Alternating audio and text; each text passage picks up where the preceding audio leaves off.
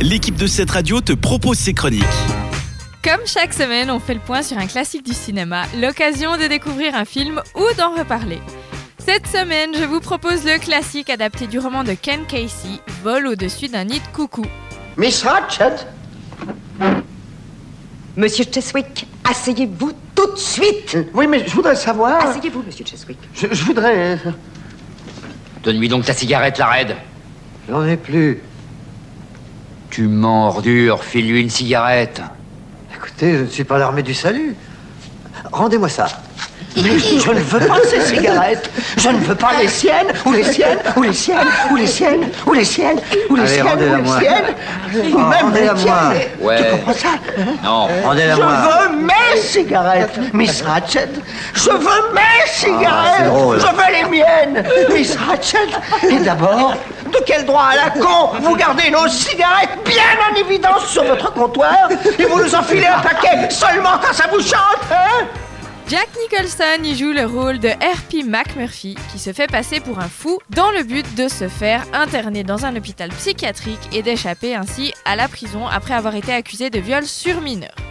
Dans cet établissement, il est touché par la détresse et la solitude des autres patients.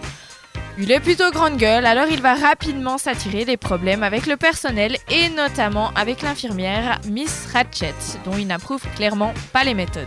Avec son caractère de leader, McMurphy va rapidement pousser les autres internés à prendre conscience de la liberté qu'on leur refuse. Lui-même se rendra compte qu'en entrant volontairement dans cet établissement, il s'est peut-être jeté dans la gueule du loup et a perdu sa liberté pour toujours. Il se lie alors d'amitié avec plusieurs des patients, dont le chef, un colosse amérindien que tout le monde croit sourd et muet. Et c'est là que l'aventure et la rébellion débutent. Très touchant, ce film a été salué par la critique et récompensé par les 5 principaux Oscars du cinéma, dont le fameux Oscar du meilleur film. Et vous vous demandez peut-être pourquoi on nous parle de coucou puisque ben c'est pas un film d'oiseaux. Eh bien dans le titre original en anglais, le terme coucou signifie aussi une personne mentalement dérangée, comme les patients de l'hôpital psychiatrique.